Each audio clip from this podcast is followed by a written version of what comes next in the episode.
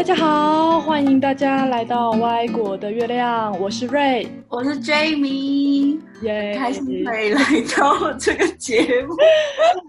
你知道今天我找你来要干嘛吗？就是要聊一些我过去的种种。我去希腊的事情已经是一八年了，已经快两年半吧。今天邀请你来是想要请你跟我们分享，就是你当初去希腊当志工的。经验是什么样的原因让你想要一个人去那里当志工，然后对难民这个议题已经有兴趣很久了吗？就是我，我觉得我可以一刚开始先讲一下我自己的背景，不然就是大家可能会还蛮就是觉得莫名其妙，说为什么我要去做这件事情。就是我做这件事情其实是有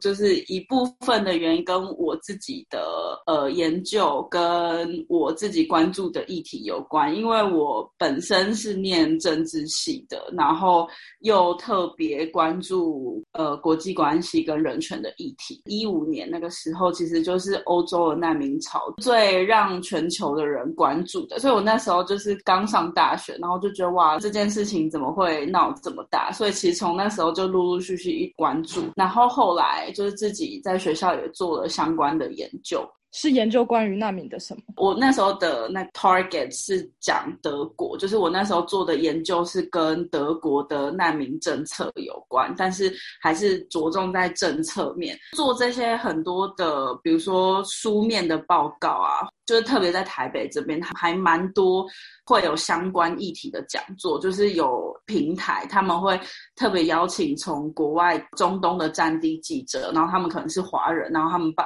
把他邀请来台湾，就是开讲座，然后那时候就是我都会去听，然后就是这一些资讯一直接受，一直接受的时候，就是 push 我真正自己一个人去希腊，我觉得最大最大的原因还是因为好奇，我觉得好奇心驱使我去做这件事情，占了。很重要的一部分，因为我开始就是很好奇，说，哎，就是前线的样子真的是像我资料里面读的那样吗？就会写说，哦，就是他们住在难民营啊，然后他们的生活条件就是多么的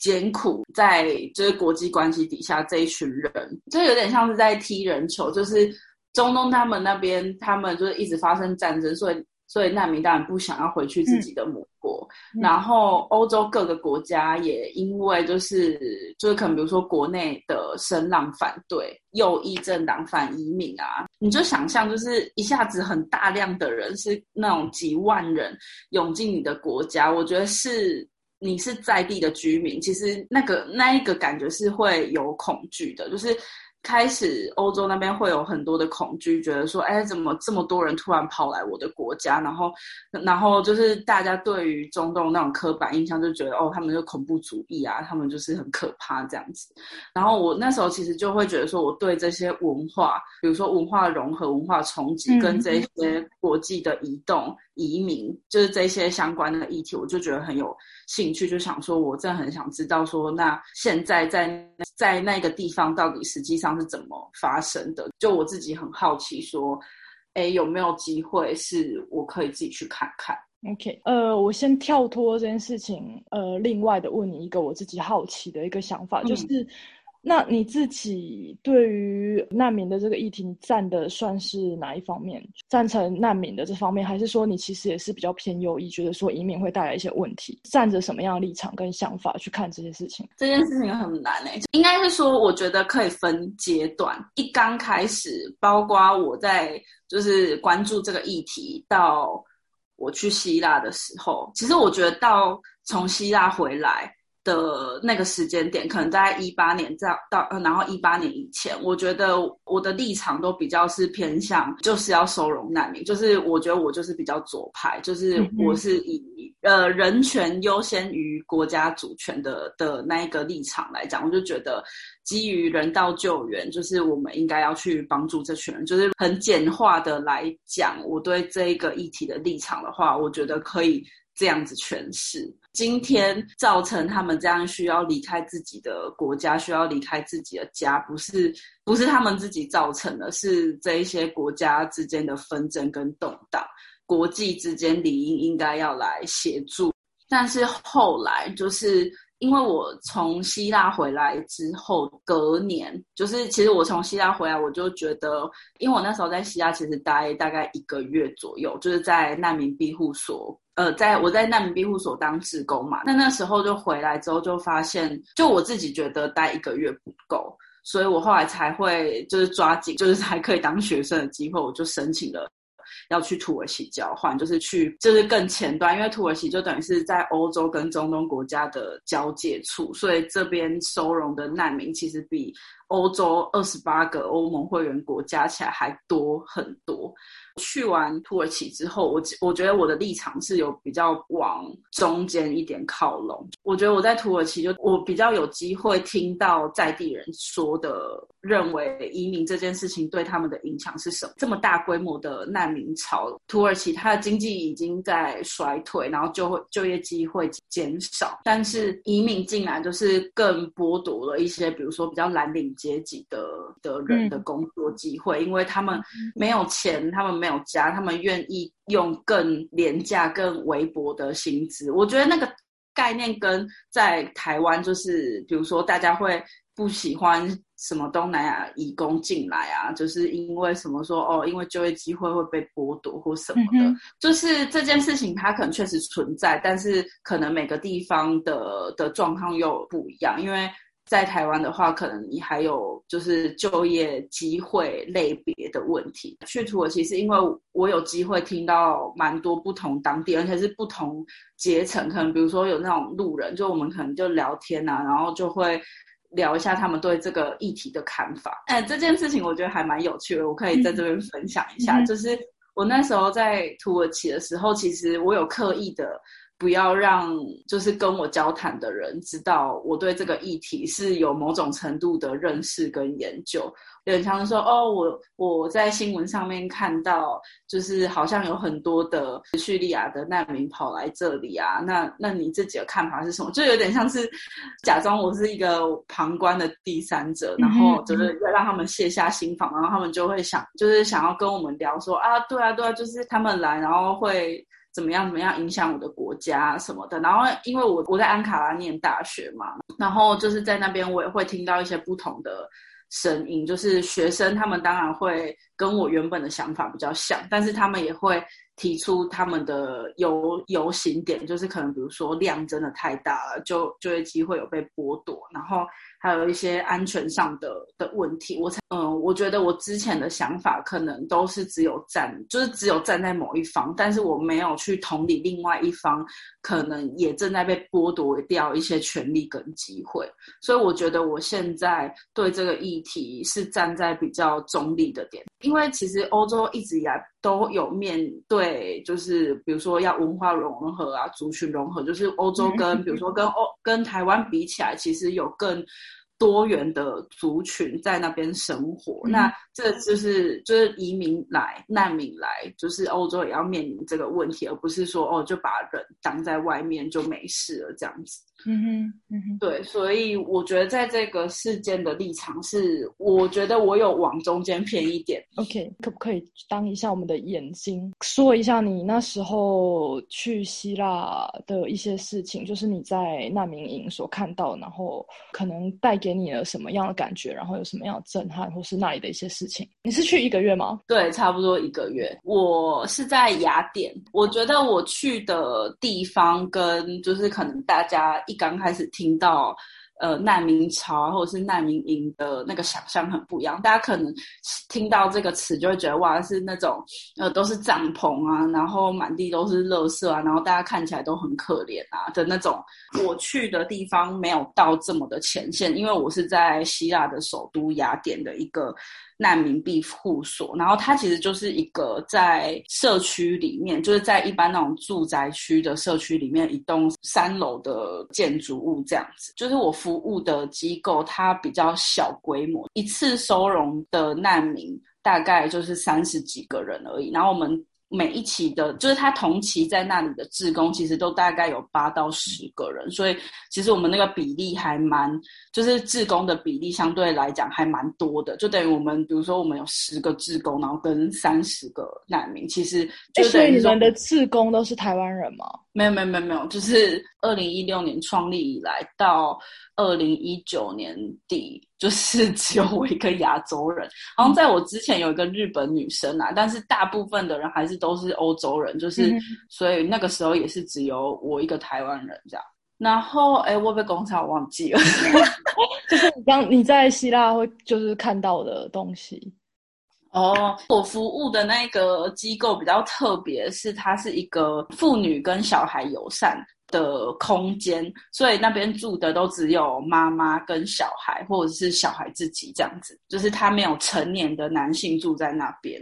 那他们的爸爸都去哪里了？有的爸爸是他就是住在，就跟跟他们一样都住在雅典，只是说他没有住在庇护所里面，他自己在找地方住这样。然后有的家庭的爸爸就是他们在离开他们的母国的时候，爸爸就可能因为在战争中就过世了，就就是就没有一起逃出来。就是他们可能比如说他们最终的目的地是想要去假设比利时好了，那他们有的家庭的状况是。他们没有那么多钱，比如说一次四个人一起移过去比利时，就交通费啊，或者是要安置大家的费用不够，所以他们可能比如说会先想办法让。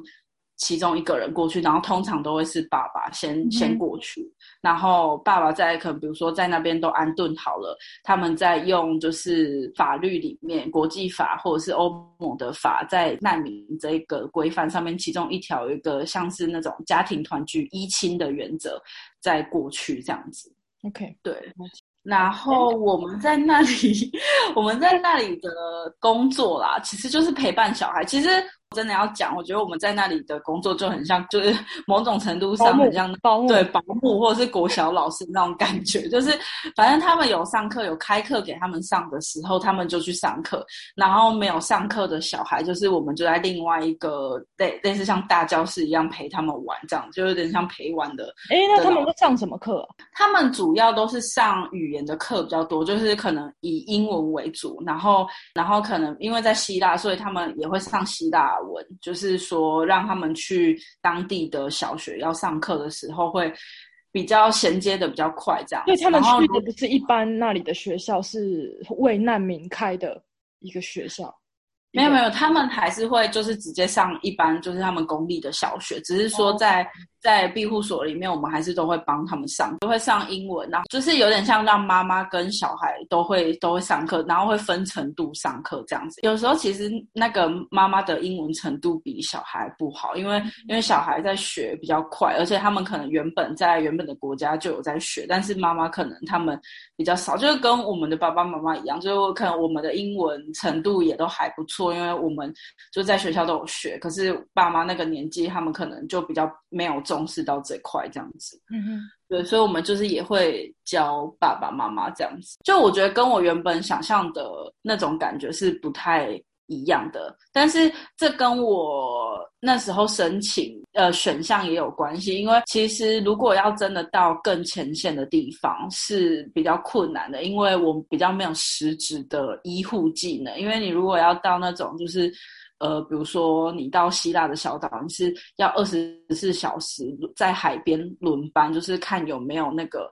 橡皮艇从海上飘过来。他可能看新闻，对，就是真的是像新闻那样的那种感觉。然后如果船真的靠要靠岸了，然后你们就开始要有就基本的救援模式，然后然后人上来之后要怎样的 SOP，要要做什么事情，这个都其实。我自己蛮好奇的，就是。那些难民，他们是真的可能用特殊的方式从海上过来，这样子非法移民吗？我其实不了解。我我觉得就是算就是算非法，因为他们会用橡皮艇这种方式过来的，通常就是都都是仰赖人蛇集团。人蛇集团就是在哪里都有，就是在土耳其也有，然后在希腊有，然后他们就是会互相接应嘛，就是他们可能就是整个都是一个集团，比如说开就开一个价钱，一个人要收多少钱，一个人七万，然后从从比如说送从伊拉克把你送到希腊去，去这样子。所以算说他来到希腊之后，他也是可以得到呃，他们就是要跟当局申请庇护这样子。哦，就是他，但是他过来的这个过程非法，就没有人会。对对对对，他们就是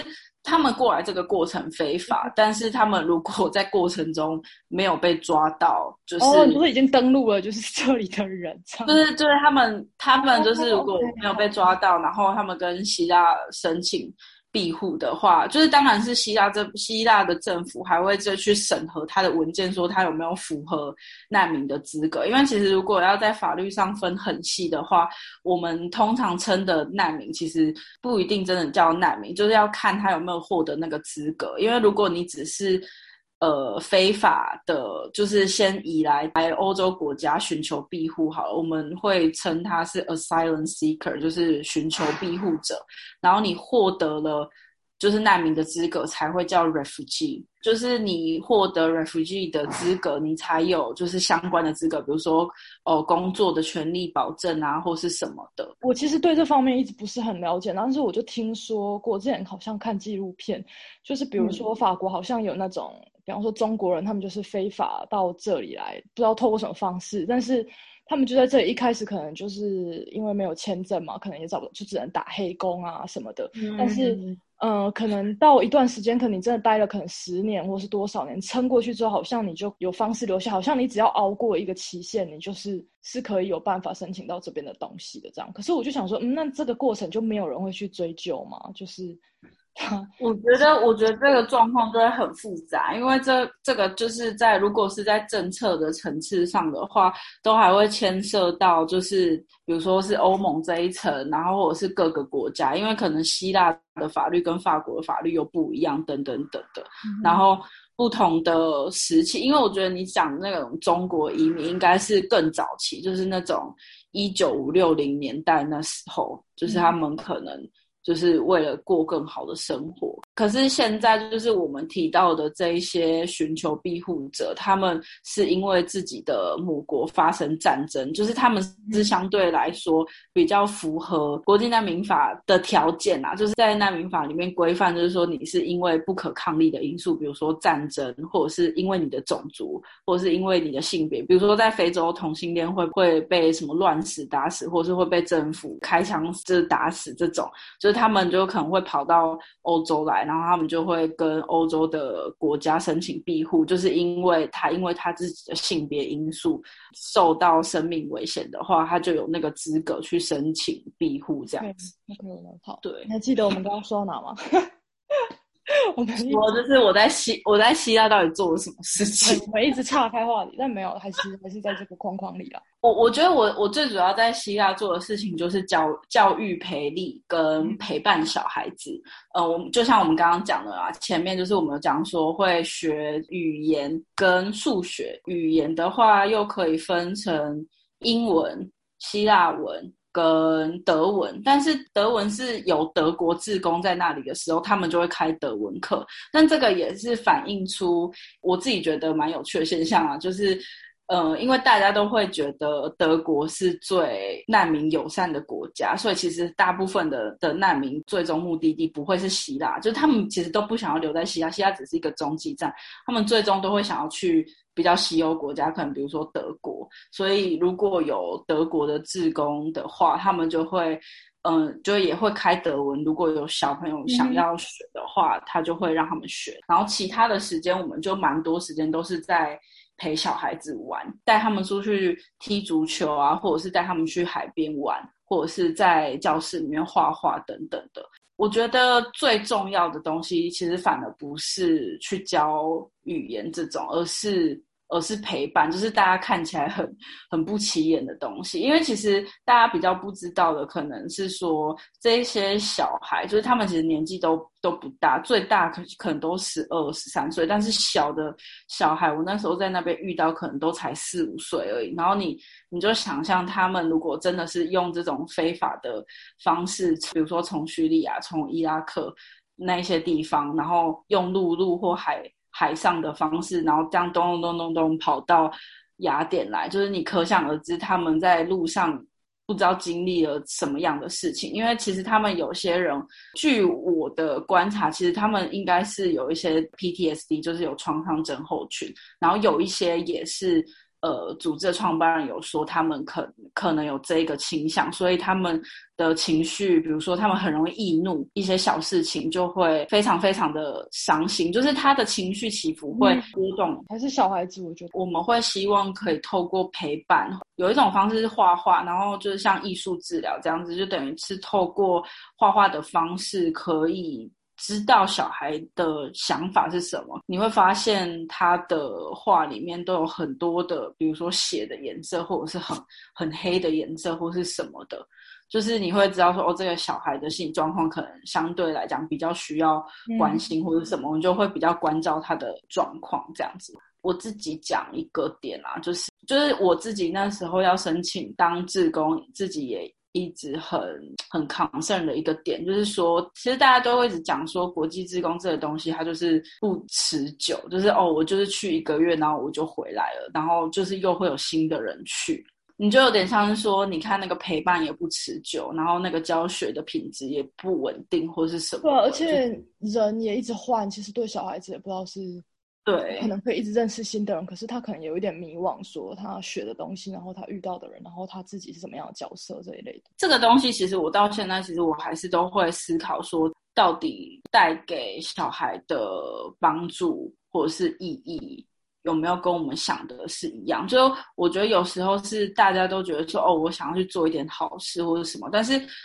我觉得要。基于说，就是你去做这件事情之前，还是对这个议题要有一定程度的理解。你知道他们现在到底发生什么事情，然后去到那里，就是你要理解这，要同理这群人，他可能是有创伤的，而不是说就是你什么事情都随便这样乱问。就是我觉得你要有基本的 common sense，然后你要去做这件事情，就是我觉得会比较合理，而不是说。哦，就是他们很可怜，我要去帮助他们。那时候在待在那里一个月，我觉得很后来很大的感受，就会觉得说，不是我在帮助他们，而是他们给了我很多，给了我对这个议题完全不一样的看法。他给你什么样不一样的看法？因为你刚刚说你觉得他们给了你很多新的东西嘛？我觉得一个最最大的影响啊，就是。我是就是我这个人，我就真的飞到了那里，跟这一群人建立了连接。他就不是新闻上那个很平面的那个字，就是他不是我们听到的 refugee 或者是 asylum seeker 寻求庇护者这一些很感觉听起来很遥远的词，或者是不是那一些很大很大的数字？可能比如说新闻上都会说哦，土耳其收容了三百六十万的难民啊，或者是什么，就是。我觉得你在做研究，或者是你在做分析的时候，做一些就是我们我们在就是政治系要做一些什么研呃国际关系的研究分析啊，就是你要分析一些呃大国角力啊什么的，就是你你在那一那一些书面的资料上面看到的都是数字跟政策，但是你真正到当地的时候，就是跟你建立起。连接的人就是就是人，就是那个真真实实的人，他不是谁，他他是有名字，然后有血有泪的人，他就像我的其中一个朋友这样子，有点像是我看待这个议题的方式已经完全不一样。对我来讲，他。比较不像是一个社会问题或者是一个社会议题，它比较像是它就是我生活的一部分。就我不会觉得说哦，它离我很遥远。举一个例子好了，因为现在社群媒体什么网络都很发达嘛，所以其实那个时候在希腊的时候，这这些小朋友啊，或者是这些妈妈们，他们也都有脸书或 Instagram 什么。所以那时候我们要离开，或者是我们离开之后，他们用各式各样的管道，就是都有。找到我的账号，所以其实其实到前一阵子，就是时间都过了两，就是两三年，这些小孩也有一半以上都已经不在希腊，就是他们都分散到欧洲各国各地。然后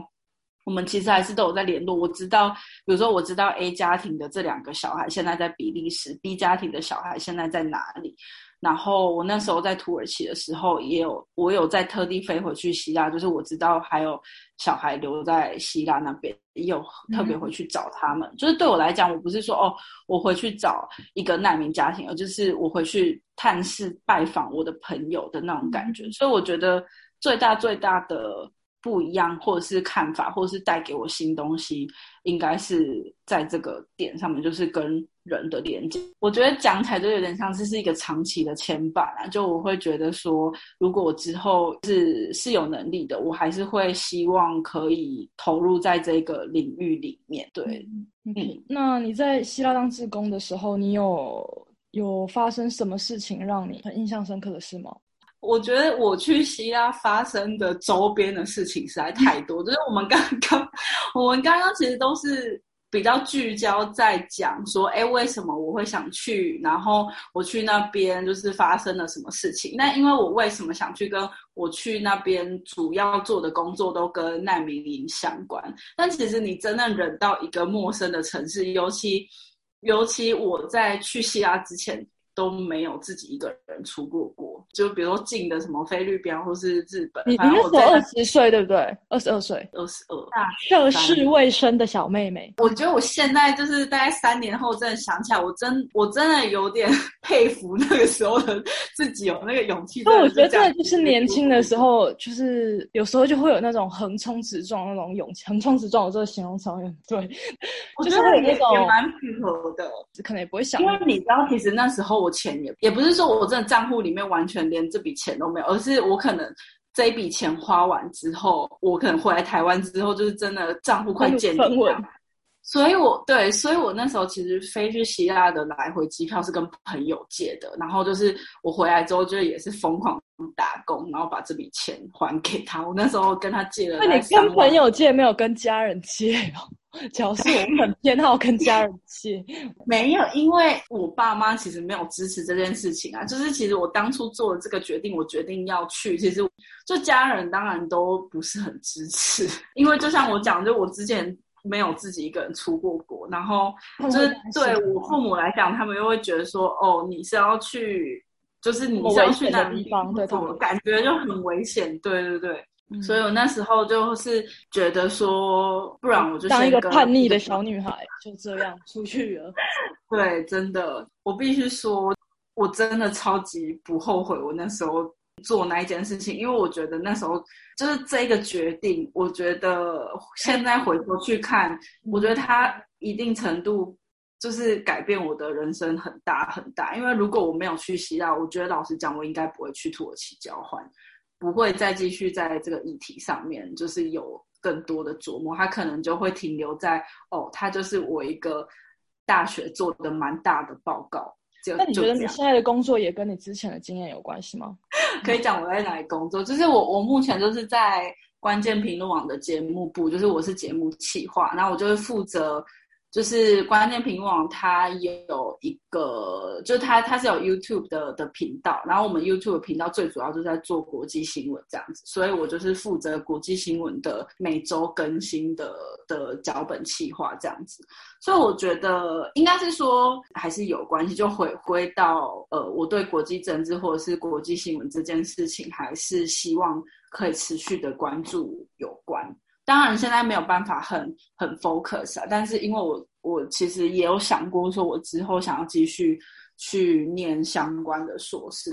对我来讲，关注这个议题，或者是 involve 在这个这一些议题领域里面，其实到现在为止，它是一个未完待续的状态，就是它不是说哦，就是已经结束了。嗯，但是你觉得你之前从西亚开始，你做的每件事情，其实跟你现在做的事情都有一个。连接性其实，嗯嗯嗯嗯嗯，都都是，我觉得都是有连接的啦。就是我觉得某种程度上，它都是一种一种累积。因为我我觉得说，关注这种社会议题的东西，其实它本来就不是单点。我觉得它就是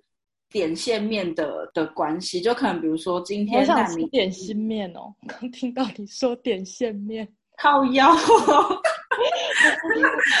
我寄去给你啊！王子点心面，好继续，对不起。哎，你这样害我忘记我刚刚讲什么。是点线面，我刚刚 对我刚刚是要讲说，就是社会议题的东西，它就不是一个点一个点，它其实某种程度上就是每件事情有每件事情的连接，或者是国际议题，它就会连连连连连连连在一起这样。所以我自己会觉得，我现在做这份工作也是为我后我之后如果想要在难民这个议题上面。有更多的投入，我觉得这些都是一些知识的基本功嘛，就是对于整个国际形势，我有更基础的了解。这样子说到就是印象深刻的事情，你是不是还没有说？印象深刻的事情哦，我包包被偷吧。不止印象深刻，但是心很痛，好不好？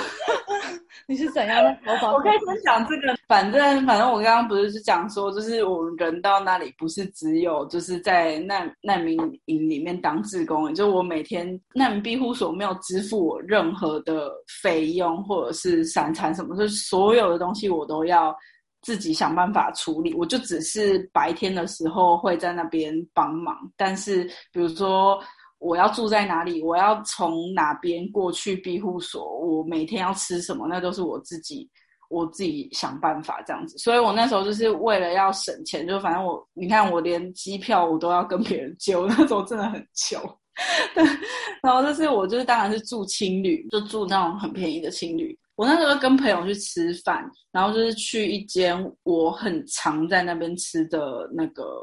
就是希腊烤肉店，然后就也在我的青旅附近而已，走路五分钟就会到那种。然后那时候就是哦，我自己想起来自己也觉得自己蛮白痴的。反正那个时候我们就是要去点餐，可是因为柜台离我们坐的位置就是那种我们跨一步过去就到了，我们转头就会看到我们桌子在那里。我跟我朋友都把我们的包包放在桌子底下。嗯哼，然后我们就我们就走去旁边点餐，这样，因为点餐也一下下了，就是跟他讲说，哦，我要什么东西，但是。好死不死，就是那个时候刚好在柜台那边有一个中国人，然后他就是有沟通障碍，那个老板就一直跟他讲说，他还他点的东西是一个价钱，然后他给的钱还少了，比如说四欧还五欧这样。嗯，那个中国人可能又一直误会他的意思，就一直觉得说，哦，我已经付完钱了啊，什么什么的。然后我就我就在那边听他们两两个人那边。你来我往那边讲话，我后来就就是有点像帮忙翻译一下，说哦，我就跟那个中国人讲说，那个老板的意思是说你少了多少钱这样子，然后我们就换我们点餐嘛。可是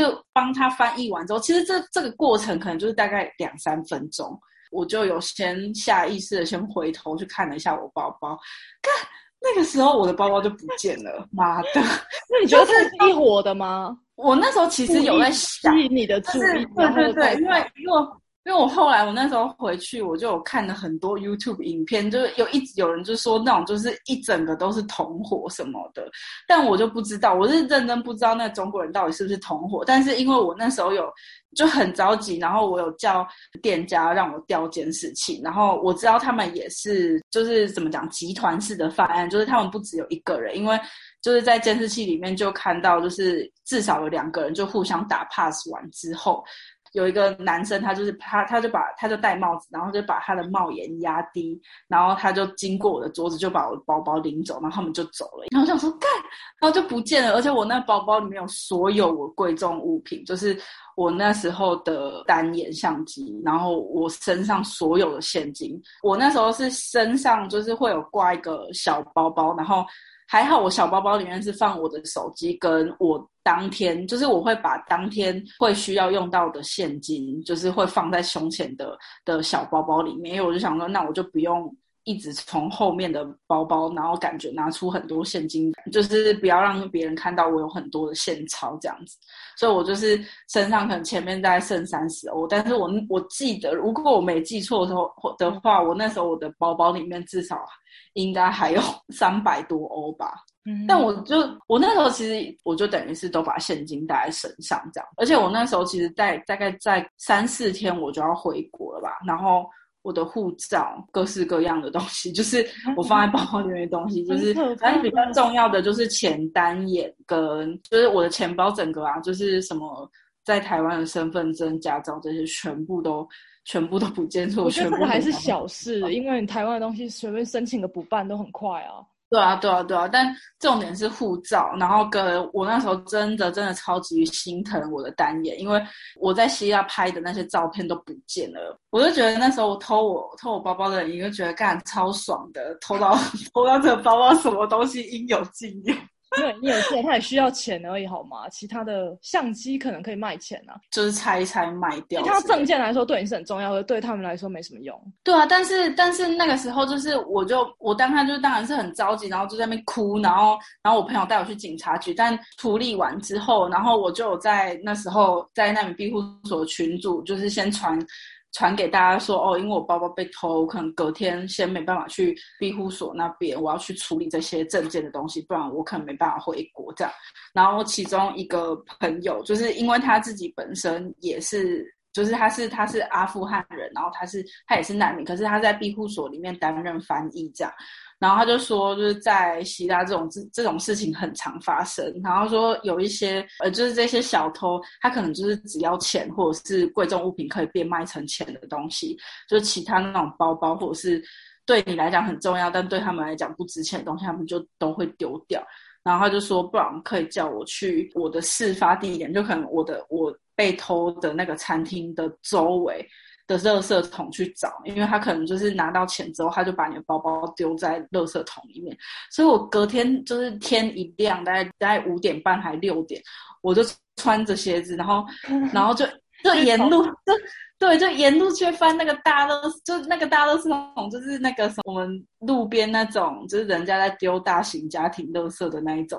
垃圾桶。然后我就一个一个去那边踩，一个多小时翻了。不知道几十个垃圾桶嘛，就把我能走到的街区都都走遍了。因为走到最后，后来慢慢可能大概七点左右是人家开始要上班的时间，就慢慢越来越多人在在街上，然后可能大家都用一样的眼光看我，想说怎么有一个就是亚洲女生在那边翻垃圾桶，翻到某一个垃圾桶的时候，那我就一直看到对街有两个就是两两个大叔，他就一直对我招手，这样就是一直招这样过来过来这样。然后呢，因为我那时候就有点害怕，就就因为那时候遇到很多不好的事情的时候，你就会觉得说，到底还以为说他会招手，来来来，我要来偷你的东西，快再来给我。对，直接或者是或者是想说他他是到底是要干嘛？但是我觉得那个当下我还是选择过去，就是我还是想说，哦，那那他他到底是要干嘛？我想说先先过去再说。我就然后他就问我说，就是我是不是肚子饿或什么？因为我觉得他把我当成奇。盖想说我在找东西吃，这样，因为他们站在一间杂货店的的前面，这样，然后就说如果我要吃什么东西，我就进去那间杂货店里面拿，然后拿多少就是都算他的，他他等一下会付钱给老板这样，然后我就我就赶快跟他讲说，哦，不是这样子，是因为我的包包被偷了，所以我所以我才在那边翻垃圾桶。他就跟我讲说：“I'm so sorry that you come to my country and happen that bad things。”然后我当下我就我就我就有点眼眶泛泪，我就会觉得说：“对啊，对啊，为什么？东西被偷了，你可能只要身上真的也没有什么钱，没有钱吃东西，他还是愿意就是请你吃一些东西什么的。”对啊，然后。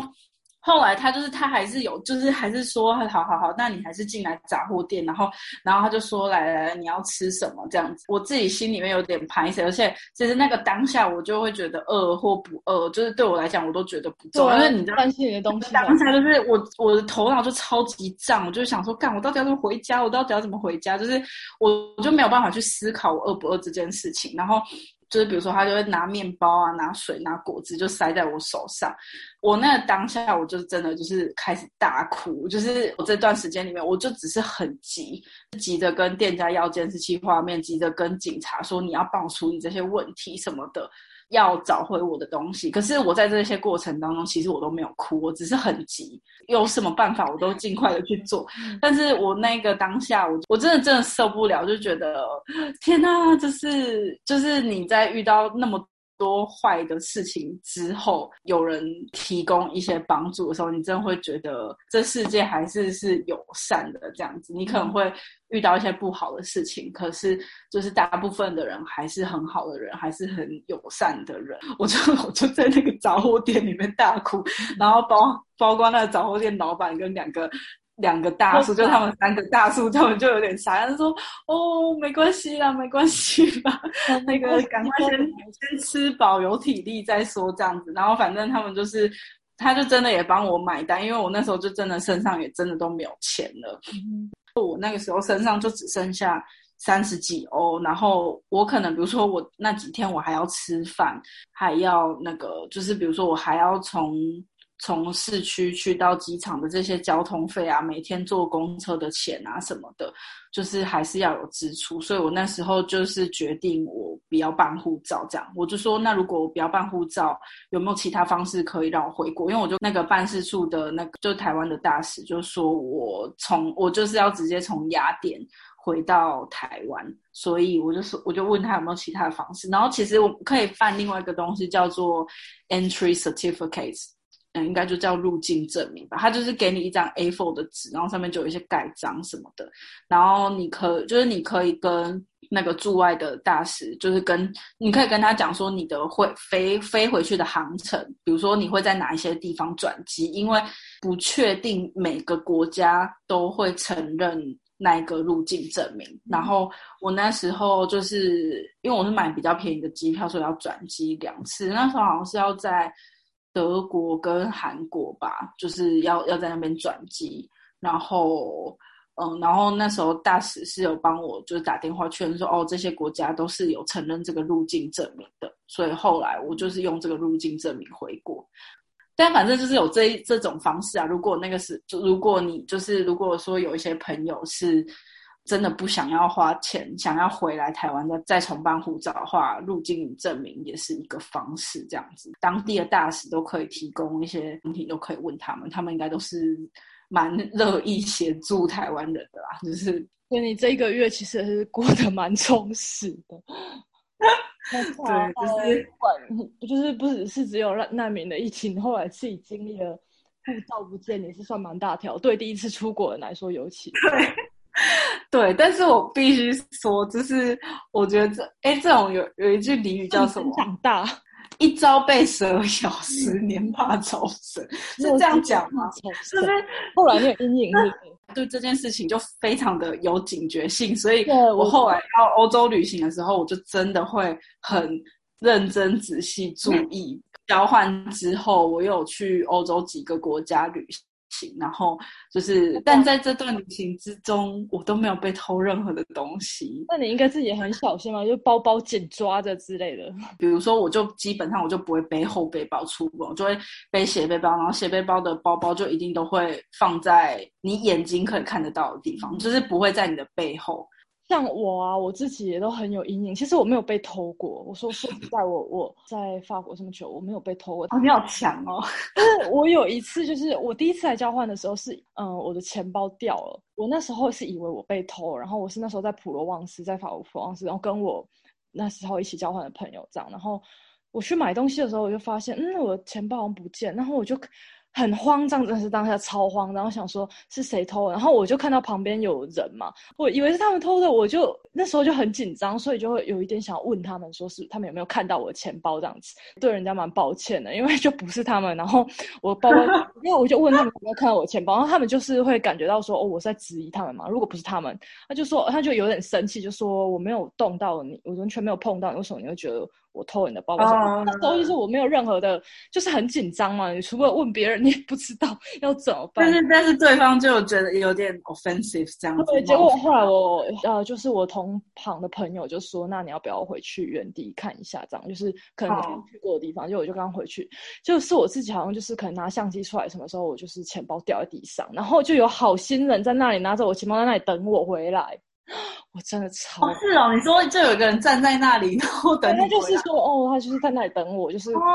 然后我就分毛未损失，这样我就觉得超感动。然后，但是那一次其实也是给我一个提醒的经验，因为我就是下接下来我就是更小心，因为就是是我自己掉的，但是我也是更小心东西不要不见这样子，所以。我就只有这一次的经验这样。然后其实后来可能有自己，我自己也是真的特别小心，就是会害怕这样，就是觉得说东西我真的很麻烦什么的。我觉得那一天那件事情会发生，真的是因为我觉得那个当下我真的很累，就是我真的累了，因为我我那一天等于是我早上在庇护所一起当志工的朋友一起出去玩。然后我们去，比如说我们去 Aquapolis，我们去卫城，然后后来又去比较近郊的地方，有点像玩水、爬山这样子。然后玩了之后才回来跟在青旅的朋友吃饭。那一天就有点像是我走，因为从近郊的地方回来雅典市区坐公车就要坐一个多小时。然后早上我又是在那边爬来爬去啊，什么就是很累。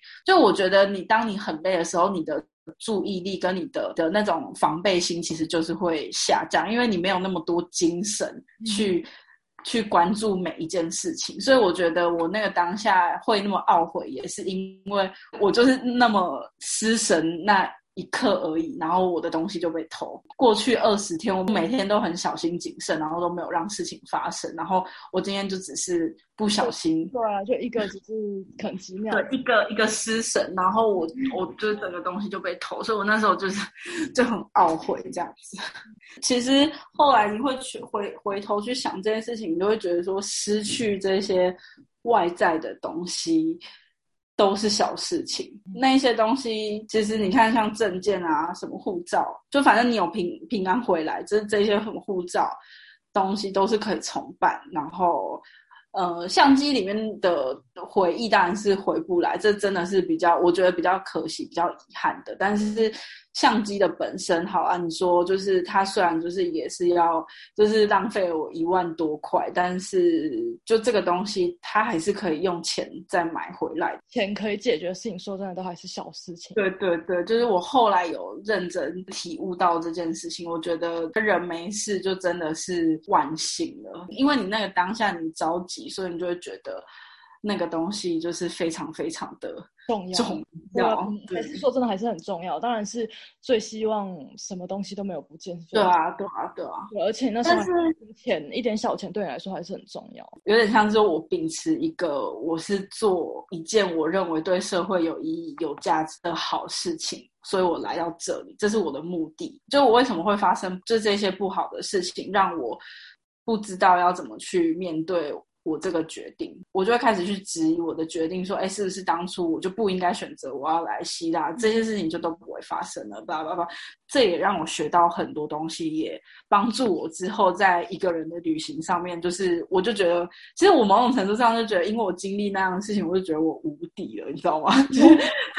就觉得说，反正没有什么事情会比这种事情还还来的糟糕。我说，就除了人身安全啊，就是保护好自己的人身安全以外，就我觉得没有什么事情。会比会比这种就是你身上所有的东西都被偷还来的惨，就觉得说就最惨也不过这么这样而已。然后我都已经遇到了之后，之后就是就是也没有什么事情好怕的